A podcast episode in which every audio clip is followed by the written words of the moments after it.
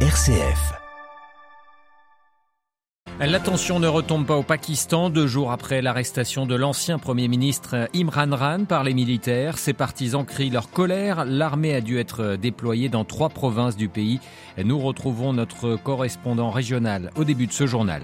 J-3 avant les élections en Turquie, un scrutin qui n'a semble-t-il jamais été aussi serré. Recep Tayyip Erdogan et son opposant jettent leur dernière force dans la bataille. Gros plan sur matin, ce matin sur le vote crucial des jeunes dans un pays où un électeur sur dix à moins de 25 ans. Dans ce journal également, les affrontements autour de la bande de Gaza, un interminable cycle d'attaques et de représailles, au moins 25 morts palestiniens depuis mardi. Et puis dans notre dossier, ce matin, nous vous emmenons à Lourdes où s'ouvrira demain le 63e pèlerinage militaire international. Comme chaque année, des délégations d'armées du monde entier se retrouveront pour prier ensemble la Vierge, prier aussi pour la paix. Notre invité ce matin, l'abbé Pierre-Nicolas Chapeau, il est l'aumônier catholique de la Légion étrangère. Radio Vatican, le journal Olivier Bonnet. Bonjour, le Pakistan toujours sous très vive tension après l'arrestation mardi de l'ancien Premier ministre Imran Khan par les militaires, visé par plusieurs enquêtes, notamment pour euh, corruption. Il a été placé hier en, détention provisoire. Ses partisans crient leur colère depuis et se sont violemment affrontés avec la police. Huit personnes au moins ont été tuées. L'armée pakistanaise a dû d'ailleurs être envoyée dans trois provinces, parmi lesquelles celle de la capitale Islamabad ou encore du Pendjab. Les précisions de notre correspondant régional Emmanuel Derville. L'étau se resserre autour du parti d'Imran Khan. Plusieurs de ses proches conseillers, dont son porte-parole et son ancien ministre de l'économie, ont été arrêtés hier. Au Pakistan, des rumeurs courent sur une possible interdiction pure et simple du PTI. Les autorités affirment avoir interpellé 1900 personnes. Elles dénombrent aussi 290 blessés. L'armée, qui est l'institution la plus puissante du Pakistan, apporte tout son soutien au gouvernement de Shehbaz Sharif pour endiguer les émeutes. Elle a déployé des hommes dans trois provinces pour épauler les forces de l'ordre, et alors que certains de ces bâtiments ont été pris pour cible depuis le début des violences, elle s'est dit déterminée dans un communiqué hier à maintenir l'ordre coûte que coûte. Internet a été coupé, des écoles sont fermées, alors que le Pakistan se prépare ce jeudi à vivre une nouvelle journée de tension. De son côté, Imran Khan a été placé en détention provisoire pour huit jours. New Delhi, Emmanuel Derville pour Radio Vatican. Dernier jour ce jeudi du sommet des pays de l'ASEAN, l'association des nations d'Asie du Sud-Est. Ils sont réunis sur l'île de Flores en Indonésie. Parmi les dossiers majeurs figurait celui d'un plan de paix en Birmanie. Les membres de l'ASEAN qui n'ont néanmoins pas fait de progrès significatifs sur la question a déploré ce matin le président indonésien. Plus de 71 millions de personnes dans le monde ont été déplacées internes en 2022. Ce sont les chiffres records recensés dans un rapport publié par le Centre d'études sur le déplacement interne du Conseil norvégien des réfugiés. Créé en 1946, cet organisme fait autorité en la matière. Les conflits et catastrophes naturelles majeures sont la cause, bien sûr, de ces déplacements. Parmi les pays les plus touchés, l'Ukraine, sans surprise, avec 17 millions de déplacés internes, mais également le Pakistan, où les inondations l'an passé ont chassé euh, plus de 8 millions de personnes de chez elles. En Grèce, les élections nationales approchent. Elles auront lieu le 21 mai prochain et hier un débat télévisé avait lieu entre les principaux candidats, dont le Premier ministre sortant, Kyriakos Mitsotakis. Un débat qui n'a pas beaucoup passionné les Grecs ni fait émerger de véritables favoris. Les précisions à Athènes d'Alexia Kefalas.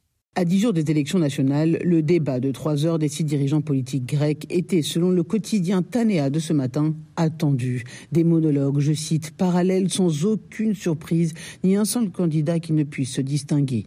Le premier journal de Grèce craint que ce débat ne soit révélateur du scrutin du 21 mai prochain, où aucun candidat ne risque d'obtenir de majorité absolue. Si nulle alliance ne peut alors être formée, il faudra que le pays tienne à nouveau des élections début juillet. Rien de tel pour démotiver encore plus l'électorat fortement préoccupé par le pouvoir d'achat et l'inflation galopante. Le Premier ministre conservateur, Kyriakos Mitsotakis, au pouvoir depuis quatre ans, est tout de même revenu sur les rapports agressifs que son pays a avec la Turquie voisine. Selon lui, le révisionnisme est profondément implanté dans l'ADN de tous les partis politiques turcs. Il a fustigé la stratégie d'Ankara de patrie bleue qui consiste à revendiquer des ressources énergétiques en Méditerranée orientale. Et s'il ne se fait pas d'illusions sur la nécessité de construire des alliances défensives forte avec d'autres membres de l'OTAN, il affirme qu'il tendra une main amicale à celui qui emportera le scrutin de dimanche prochain. en Turquie. À Athènes, Alexia Kefalas pour Radio Vatican. La Turquie, justement, où 61 millions d'électeurs sont attendus aux urnes dimanche. Recep Tayyip Erdogan, au pouvoir depuis 20 ans, va tenter de remporter un troisième mandat. Face à lui, son principal rival, Kemal Kılıçdaroğlu, est soutenu par une large alliance de partis d'opposition. Et alors que les sondages donnent les deux hommes au coude à coude, chaque voix compte plus que jamais. Il y a un électorat que le pouvoir a beaucoup de mal à convaincre, ce sont les jeunes. C'est pourtant un enjeu majeur dans un pays où un électeur sur dix a moins de 25 ans. À Istanbul, Anne Andlauer. Jansu a 19 ans, elle va voter pour la première fois et ce ne sera pas pour l'actuel président Recep Tayyip Erdogan. Mais elle hésite encore entre le candidat de l'alliance d'opposition, le social-démocrate Kemal Kılıçdaroğlu, et un dissident de cette alliance, Muharrem İnce. Dans son cercle d'amis, elle n'est pas seule à tergiverser. On sait tous pour qui on ne votera pas, qui ne nous représente pas, mais c'est beaucoup plus dur de choisir pour qui voter parce qu'en fait, aucun candidat ni aucun parti ne nous représente vraiment, aucun ne s'intéresse tellement à nos problèmes. Quand j'y réfléchis, c'est le chaos dans ma tête. Vidéo sur TikTok, promesses d'emploi, d'exemption de taxes sur la première voiture, d'internet gratuit. Chez les candidats, tout est bon pour séduire les primo-votants, soit 8% de l'électorat. La grande majorité d'entre eux, qui n'ont connu aucun autre dirigeant que Tayyip Erdogan, ne voteront pas pour lui. Mais c'est un électorat volatile, difficile à convaincre, observe la politologue Seda Demiral. Les jeunes sont importants parce que ce sont les électeurs qui sont les moins touchés par la forte polarisation politique en Turquie. Ils peuvent plus facilement aller vers un camp ou vers l'autre. Par ailleurs, ce sont les électeurs qui veulent le plus le changement. Ils ne sont satisfaits ni par le pouvoir actuel, ni par l'opposition actuelle. En cas de victoire, l'opposition promet de mettre un terme à la fuite des jeunes cerveaux que connaît la Turquie ces dernières années, principalement du fait de la chute du pouvoir d'achat. À Istanbul, un dehors pour Radio Vatican. Au Le projet de loi sur l'immigration du gouvernement suscite toujours de nombreuses critiques. Hier, devant la Chambre des Lords, c'est celle du chef spirituel de l'Église anglicane qui s'est fait entendre. Justin Welby a vivement critiqué un projet qu'il qualifie de moralement inacceptable. Il a demandé au Premier ministre Rishi Sunak de revenir dessus. Et parmi les mesures de ce projet de loi très controversé, la facilitation de la détention de migrants jusqu'à leur expulsion vers des pays tiers comme le Rwanda. À Gaza, un nouveau membre de la branche armée du djihad islamique tué ce matin par l'armée israélienne. Malgré les efforts de l'Égypte de parvenir à une trêve, les raids contre l'enclave palestinienne ont déjà fait 25 morts et des dizaines de blessés depuis mardi. Plus de 500 roquettes tirées depuis Gaza se sont par ailleurs abattues sur le territoire israélien. On fait le point à Jérusalem avec Valérie Ferrand. Israël poursuit ses assassinats ciblés contre le djihad islamique, dont un commandant de la branche armée et deux autres personnes ont été tuées ce matin par des raids aériens dans la région de Khan dans le sud de la bande de Gaza, portant à quatre le nombre de hauts responsables de ce mouvement tués depuis mardi. Parallèlement, les factions palestiniennes ont tiré depuis hier après-midi plus de 500 roquettes en direction du territoire israélien, causant de gros dégâts matériels, notamment dans les villes de Sderot et de Ashkelon, proches de la bande de Gaza, la région de Tel Aviv reste également la cible de salves de roquettes, dont certaines ont pu exploser sans déclencher les sirènes d'alarme ni le système antimissile. Les attaques contre la bande de Gaza maintiennent la tension à son comble en Cisjordanie occupée, où l'armée israélienne poursuit ses incursions qui ont déclenché hier soir des affrontements dans plusieurs quartiers de Jérusalem et de violents clashs ce matin dans le camp de Nour près de Tulkarem. Jérusalem, Valérie Ferron, Radio Vatican. Au Vatican, le pape François reçoit ce matin le patriarche Tawadros, une rencontre en privé et un moment de prière commun dans la chapelle Redemptoris Mater du palais apostolique. Hier, le chef de l'église copte orthodoxe a été invité par le Saint-Père à se joindre à lui pour l'audience générale place Saint-Pierre. Le pape lui a remercié pour son engagement en faveur de l'amitié croissante entre l'église copte orthodoxe et l'église catholique. ce pèlerinage à Rome du patriarche d'Alexandrie a lieu pour marquer le 50e anniversaire de la première rencontre au Vatican entre le pape Paul VI et le pape orthodoxe Shenouda III. Et toujours au Vatican, sachez que François recevra également ce matin les membres de Caritas Internationalis, les membres de l'ONG qui sont réunis en assemblée générale, une assemblée très importante pour l'association.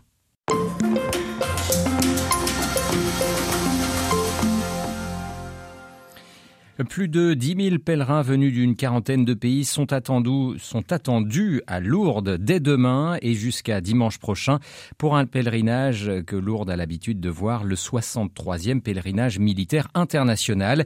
Des délégations d'armées du monde entier se retrouveront pour prier ensemble la Vierge, pour prier pour la paix, pour recevoir les sacrements.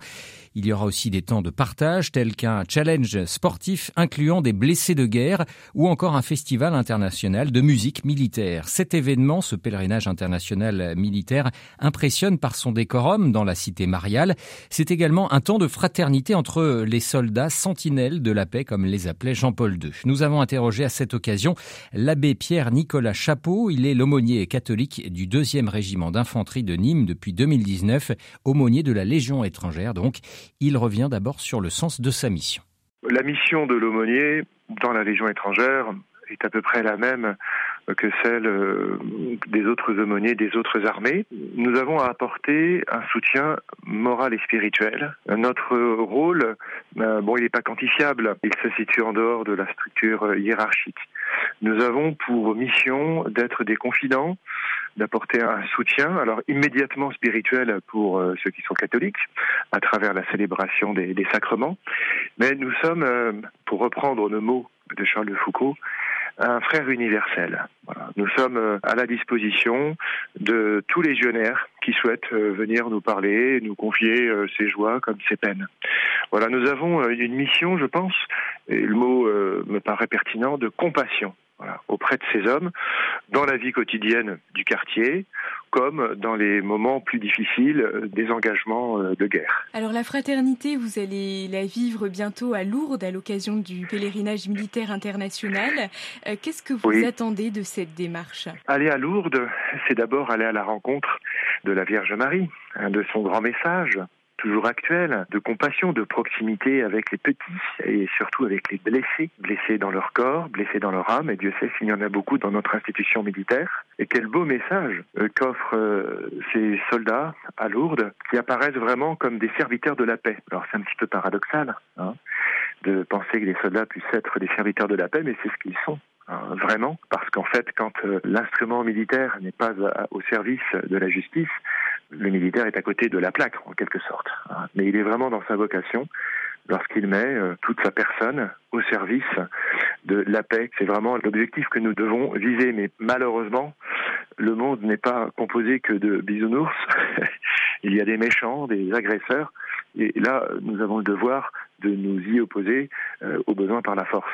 Et c'est le rôle des militaires. Est-ce qu'on perd de vue, selon vous, dans les conflits actuels, cet objectif de paix, de pacification? Je pense personnellement que le monde d'aujourd'hui, encore une fois, n'est ni pire ni meilleur que dans les siècles passés. Il n'y a jamais eu d'âge d'or.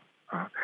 Le monde est toujours euh, travaillé au niveau individuel comme au niveau collectif par des sentiments de conquête, de convoitise. Le drame de l'homme marqué par le péché. Hein. Donc il faut essayer de vivre le mieux possible avec toutes ces données et euh, d'essayer de défendre le bien commun par tous les moyens, d'abord par les moyens pacifiques, autant que faire se peut, et quand on ne peut plus, eh bien euh, par la force c'est inévitable. On ne peut pas laisser euh, les méchants agir euh, sans que nous réagissions. Alors revenons à Lourdes. La Légion étrangère sera mise à l'honneur lors du Festival des musiques militaires. Euh, qu'est-ce que cette musique, réputée au sein de la Légion étrangère, apporte à ceux qui l'interprètent et à ceux qui l'écoutent? D'abord, il faut rappeler que la musique, le chant, ont un rôle très important dans les armées depuis toujours. C'est en chantant ensemble en marchant au pas, en marchant ensemble, que se forge la cohésion. Un soldat n'est rien sans ses frères d'armes. L'efficacité d'une armée est complètement subordonnée à sa cohésion. Le chant, la musique, contribue à cette cohésion. Ensuite, plus spécifiquement, la musique euh, de la Légion étrangère, par sa qualité, son excellence, bien contribue hein, au rayonnement de l'institution et puis euh, permet aussi à ceux qui ne la connaissent pas encore de saisir un peu l'âme de la Légion étrangère. Hein. Il faut l'avoir entendu jouer pour apprécier la qualité de cette formation euh, musicale et son professionnalisme. Interrogé par Adélaïde Patrignani, l'abbé Pierre-Nicolas Chapeau, aumônier catholique de la Légion étrangère en France, était ce matin l'invité de Radio Vatican.